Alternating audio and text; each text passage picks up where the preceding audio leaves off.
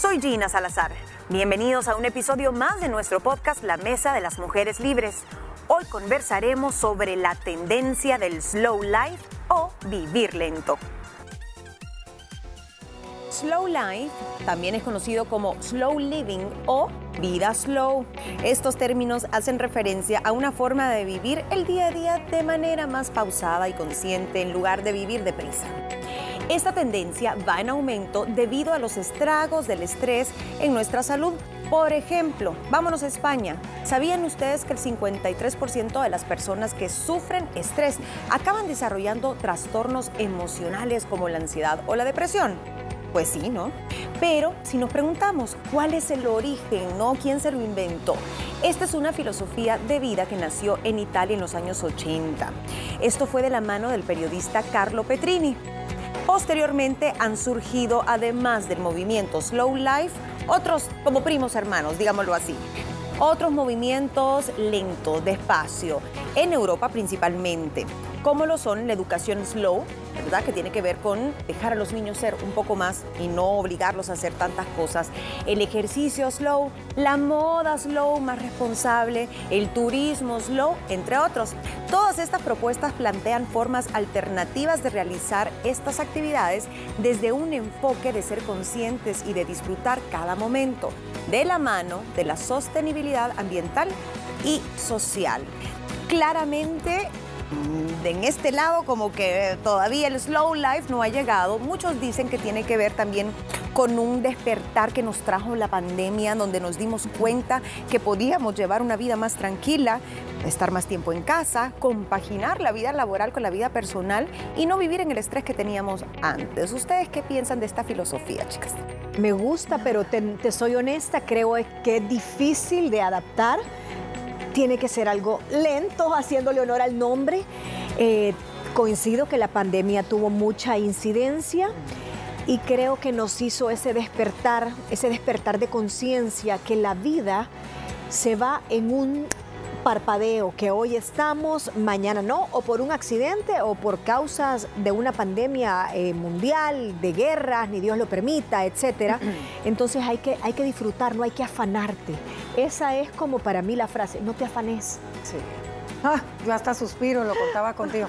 Voy a volver a suspirar con todos ustedes. Qué buen tema, Gina. Creo que muchas y muchos de nosotros nos vamos a sentir identificados y bueno, es que en estos tiempos que vivimos, la sociedad que nos rige, la, tecnología que nos demanda tanto tiempo, nos hace darnos cuenta que a veces no vivimos y disfrutamos los momentos que tenemos que vivir y disfrutar. Todos tenemos las mismas horas del día. La gran diferencia es que todos las invertimos tan diferente y a veces no nos damos el tiempo realmente de poder disfrutar aquella taza de café que uno se puede tomar en la mañana, como tu amanecer que dijiste que a ti te encanta. Y te voy a decir una cosa, reflexionando un poco, creo que esto va generacional también. Uy, y para todos nosotros los papás de ahorita que vivimos al corre y corre, eso se les transmite a los hijos desde que te levantas. Vámonos, rápido al colegio, que te cambies, lávate los dientes, súbete al carro, tenemos la clase de no sé qué, y tienes clase de esto y del otro y aquello. Y ahora, bañate, duérmete, porque mañana entonces todo es rápido. Sí, todo es Toda rápido. esa prisa, ¿cuándo te das el tiempo de realmente disfrutar. Y no nos lo damos. Y, no ahí, esa es la pregunta. ¿Hasta cuándo? ¿Realmente usted se identifica si yo le digo, te levantás y decís, uy, todo lo que tengo que hacer? Chequean su agenda y a veces ni les cabe en una sola página. Y todos deseamos que el día tuviera más de 24 horas pero la verdad es que aunque tuviera 30, 40 horas, nunca nos alcanzaría porque nos gusta estar ocupados. La sociedad te enseña que hay que ser productivo, que no hay que ser aragán, porque si no, no vas a ser exitoso y está muy mal visto. El contexto en el que vivimos refuerza la rapidez. El elogio a la rapidez y debería ser, según los defensores de esta filosofía, deberíamos de elogiar más la lentitud, pero está mal vista, hay connotaciones negativas. Cuando la lentitud te permite también a ti crecer, evolucionar y dicen, es mejor hacer una cosa despacio que hacer 10 rápido y medio hechas. Creo que lo, lo, confundimos con holgazanería en un mundo consumista, lo confundimos con poca productividad. Eh, nunca podés como equiparar el nivel de energías. Tal vez tú andas súper a prisa y cosas tan tontas y lentas como la persona que te corta el jamón en el deli en el supermercado. Sí, uno está así, ¿ves? Y que uno, señorita, mire, ya, ya, ya va a estar. Eh, si no, voy a ir a dar una vuelta y, porque no soportás aquella lentitud, la lentitud para manejar nadie lleva, es la falta de empatía y de comprensión, porque tú llevas otro ritmo y querés que el mundo gire a tu ritmo. Y saben que yo también creo que nos hemos acostumbrado tanto a vivir bajo estrés que no nos damos cuenta. Y toda, eh, o sea, tu vida eh, es, eh, te rige el estrés. Y lo peor es que lo contagias a las personas que están a tu alrededor, porque uno cree que si trabajas bajo estrés eres más eficiente. Ah, no, métele presión, que trabaje bajo estrés, los resultados que te van a dar son mejores. ¿Ustedes qué creen? ¿Que sí o que no? Creo que a veces puede pasar, como te digo, yo sí pienso que es, esto depende mucho de cada persona. Hay gente que no se estresa, que uno dice, y como le hace con tanta cosa y la ves contenta, feliz, y no está estresado y duerme bien, come bien y, tiene una vida plena. Entonces creo que tal vez no le aplicaría el tema este de, de, vivir lento, pero tiene su forma de mantener un equilibrio, porque yo creo que también va hacia eso. Cada quien tiene un equilibrio distinto, una realidad distinta, unas necesidades también muy particulares que tal vez no te permiten llevar una vida slow en todos los sentidos. ¿Cómo nos afecta? Si usted dice, yo no sé si yo estoy al borde de quebrarme, de mm, quemarme, pues mire, estos son los síntomas. Existe una priorización absoluta de su trabajo por encima de todos los aspectos de la vida familiar, eh, recreativo, etcétera. Un consumismo desatado, que ya lo hemos platicado recientemente, el estrés que está presente, que es la enfermedad del siglo XXI, laboral, personal, con los hijos, en todo sentido. Tanto así que hay estudios que afirman que actualmente las mujeres somos más propensas a caer en estos estados de estrés, ataques de pánico incluso, y cada vez mujeres más jóvenes, menores de 30 años siempre tenemos la sensación que nos falta tiempo, que nos come el reloj, pero los días siempre han durado 24 horas, niña. Sí. Pero uno dice, no, no me alcanza el tiempo, no me alcanza. Y si tienes un espacio libre, lo llenas con una actividad. sí. Y yo ¿Sí o no? Pero eso es aquel síndrome de sentirte ocupado. Sí, la productividad, yo soy esa obsesión por la productividad. Sí, yo soy así. Y dicen que también a los que somos un poquito así, que nos sentimos culpables y si nos tomamos un tiempo libre porque nos sentimos inútiles o que por no hacer eso ahorita después se nos va a complicar el día de mañana, es porque también puede ser adicto a la adrenalina que sentís ese rush. Ese rush de emoción de lo logré. Hice más, metí esto aquí, lo logré. me abundó el día. Me abundó el día. Y a mí me encanta esa sensación. Decir, ve cómo me fue en mi semana, lo logré. Eso está súper bien si haces que te abunde para descansar al día siguiente. el problema es que cuando llega ese hueco que por fin lograste hacer a costa de tu estrés, de acelerar y todo, al día siguiente lo vuelves a tratar igual. Pero imagínense, qué diferente y mil respetos porque yo creo que todas hemos de tener algún conocido o conocida, no sé, familiar que tú ves que tiene un carácter tan tranquila y todo le sale a su ritmo y a su manera, pero todo le sale. Y una que anda de corre y corre a la carrera, a veces ni las te salen bien. Lo que decías tú, para mí también tiene que ver mucho tu personalidad, tu manera de ser, porque siento que las personas que somos un poco más controladoras, perfeccionistas y eso, llegar ah, a tener una vida así es un trabajar que tiene que empezar desde que abres el ojo en la mañana. Es un hábito y es lento y hay que ir paso a paso porque uno como le digo, no vivimos en, una realidad diseñada para un slow life. Estamos empezando a tal vez volver a ese tiempo donde se vivía, porque yo me pongo a pensar en el tiempo de los abuelitos o de las bisabuelas, o sea, todo el mundo tenía tiempo para sentarse en, el, no sé, en la entrada de la casa, en el, garage y ver, ver pasear a los perros, saludar al vecino. Eso es como vida de pueblo, o sea, eh, eh, sí, sí, es una vida de pueblo que, porque son más sanos, porque viven más, porque ves que hay menos enfermedades porque ellos salen a las 5 de la tarde todavía al parque, eh, como lo hacían los señores en, los años 20, que salían hasta con su sombrero de copa. Eh, las, salen a la, entrada, como tú decís, de la casa, a ver quién pasa, allá va fulanito. Entonces, esa vida social, ese ritmo, de, porque no es solo una vida social, hay muchas más cosas. Esa, esa falta de exigencia de producir, de estar en el momento multiplicado y clonarte, hace que esta gente sea menos estresada.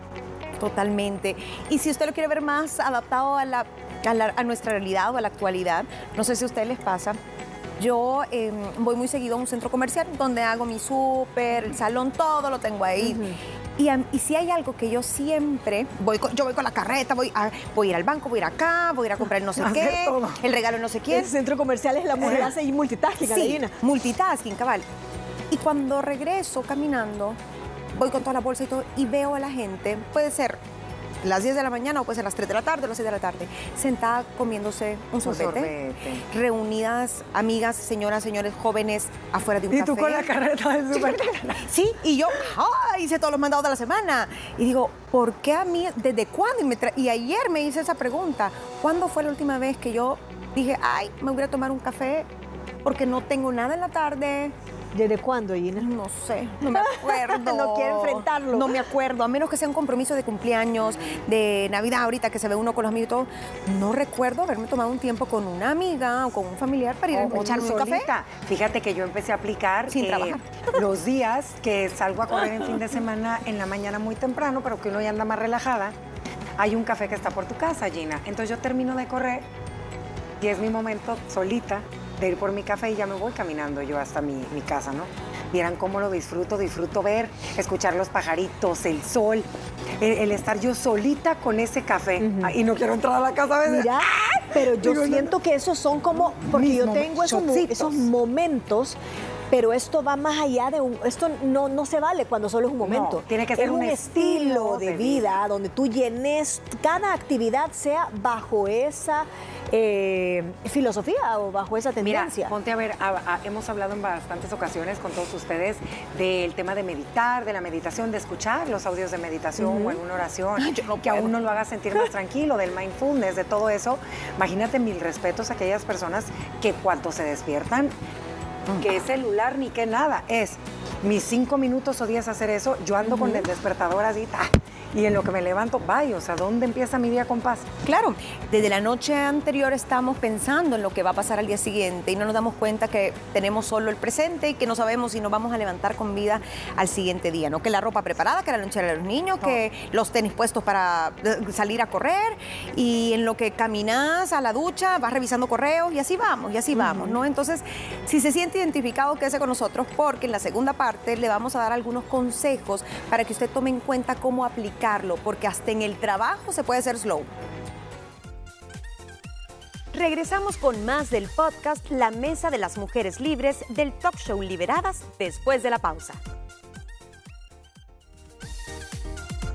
Continuamos hablando sobre el slow living o vida lenta, pero no confundamos lentitud con ser holgazanes, con hacer las cosas cuando nos dé la gana, con tomarnos el tiempo infinito, ¿verdad? No así como una tortuga, no. Es conocerte a ti mismo, saber cuánto tiempo tienes que dedicarle a algo, sea de ocio, de trabajo, tu ejercicio, hasta la comida, etcétera, y no dejar que la rapidez de tu alrededor como que te contagie. Es bien difícil, no es algo que se puede hacer de la noche a la mañana, pero ¿cuáles son los beneficios de irlo aplicando en nuestra vida?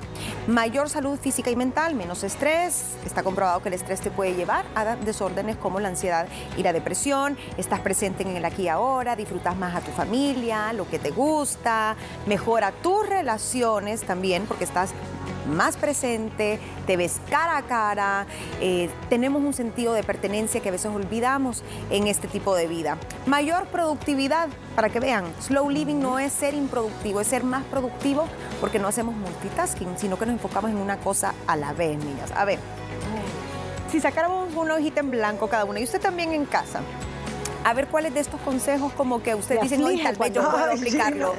Porque yo voy a, a todo le voy a poner palito, pero no sé ustedes. Vaya, si yo les digo, detenerse, bajar el ritmo, observar las pequeñas cosas cotidianas, uno dice, está Sí. fácil. Sí, Yo lo, he hecho, sí. Sí, ese sí. creo que. Atardeceres, eh, sí, sí, me apunto. Tráfico. No, eso no, Eso no es placentero. Tráfico en mi atardecer viendo ahí.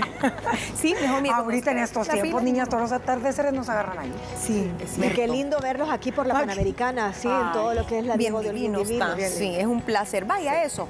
Apreciar un atardecer, un amanecer, eh, si se le cruzó una ardillita por ahí o un pajarito, vaya. Tómese el tiempo. Ser conscientes del momento presente. A mí esto me cuesta mucho. Uy, sí. Porque o vivimos anclados en el pasado o pensando en un futuro. O sea, el pasado ya se fue y el futuro no sabemos si va a llegar. Eso y llámese cuesta. futuro las preocupaciones también.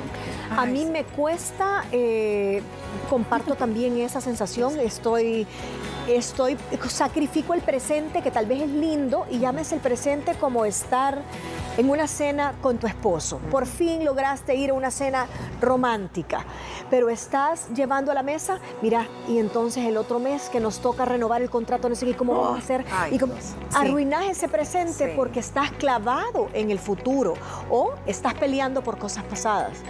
Eh, yo creo que ahí me anoto medio punto, porque sí lo gozo, pero estoy como siempre contaminándolo de lo que puede pasar. Fíjate que yo gozo el presente, depende de dónde estoy y con quién estoy. Ok. Porque hay unos presentes que digo, ay, que ya acaba este momento, ya no lo aguanto, o no lo aguanto. Eh, y hay otros presentes que digo, cuando estoy en tiempo en familia de calidad, Ajá. ¿verdad? En las playas tan lindas de aquí que te desconectas de todo, que estás sentada en la arenita en el atardecer, viendo a los niños jugar en la arena, ahí yo sí. Y digo, hey, gracias Dios por esto que tengo, por esto que me das, yo sí. No siempre, ojo, No, ¿eh? claro. Pero sí lo he intentado hacer y lo disfruto. La gratitud es parte Sí. de este movimiento y de estar presente y dar gracias por las pequeñas cosas y las cosas grandes y buenas que nos pasan. Hoy que mencionas lo de la playa, es como a veces uno está no pensando en todo lo, lo que tienen que entregar del trabajo la otra semana o que nosotras hay a quien le toca el no nos gusta que nos toque el programa el lunes porque el fin de semana está uno tin tin tin tin, ¿verdad? sí.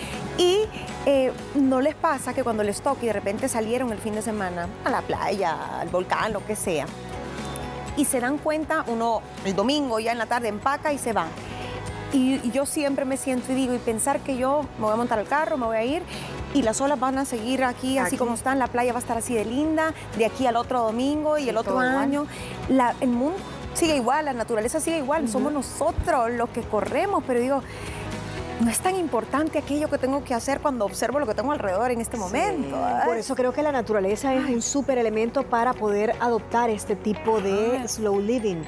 El contemplar, el, ese, como dicen, el sun gazing, es quedarte contemplando el sol, el atardecer, ese vaivén, ese vaivén milenario de, de millones de que años, que han estado las mismas olas, las mismas mareas, el mismo acantilado, la misma montaña, eh, y ahí están pacientes bañarte y tomar conciencia de esa eh, algo tan imperecedero te hace eh, empezar ese ritmo. de Sí, vida. y nos damos Sí. cuenta que somos nada ¿no? en este mundo y que todo va a funcionar y girar aunque no estemos. Entonces, póngase a pensar también en esa perspectiva para que no le estrese algo demasiado eh, por lo que esté pasando en su vida. Meditación, mindfulness, mis respetos, pero he tratado, yo no he podido y sé que tiene muchos beneficios.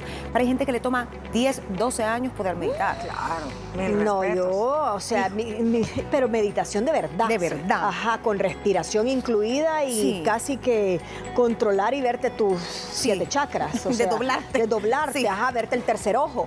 No, yo eso no. No, no, o sea, no me puedo ver ni siquiera los dos que tengo.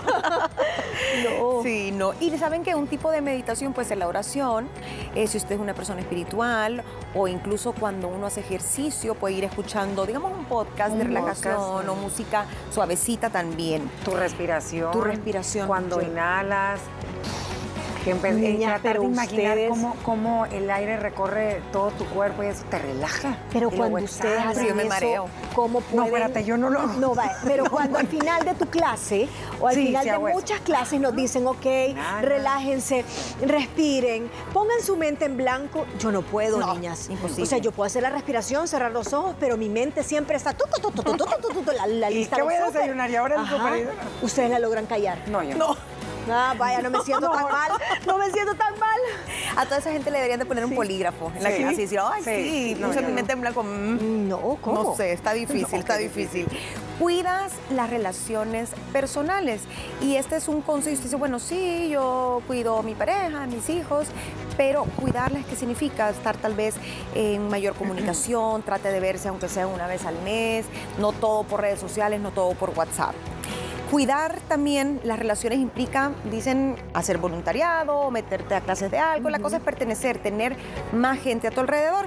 Evitar el consumismo, esto ya lo platicamos, tratar de ser más conscientes en cómo gastamos el dinero. Usar la tecnología cuando nos facilite la vida y aprender a desconectarse. No sé, niñas, cada vez me vuelvo más adicta al celular y mira, así. Es bien honesta. Sí, es que yo soy bien honesta, tal Pues cual. sí, no, yo que eso no puedo.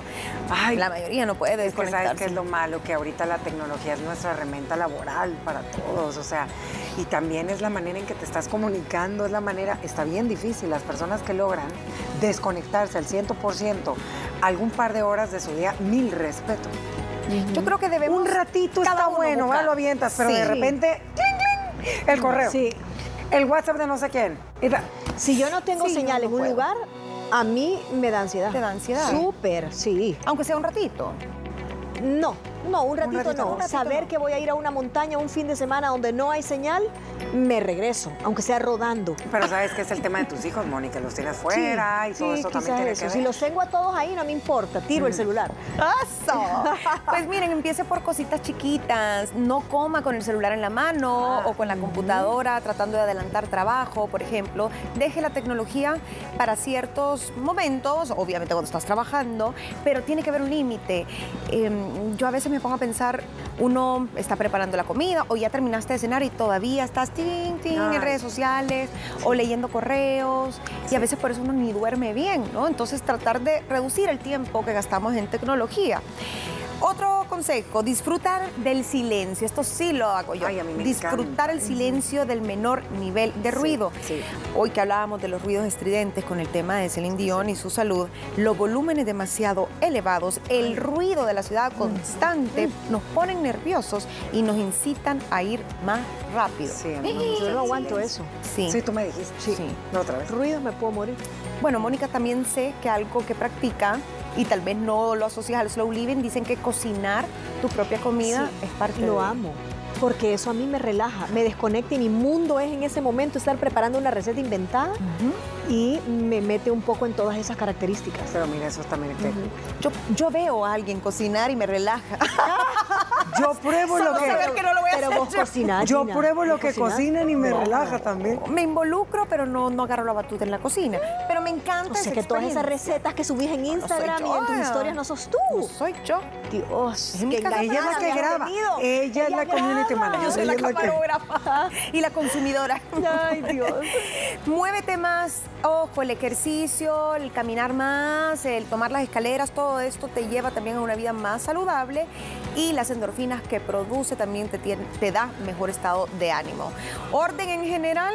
Claro que sí. Cuando uno ve su casa ordenada, su lugar de trabajo ordenado, el escritorio, te da tranquilidad inmediata. No trabajes para vivir.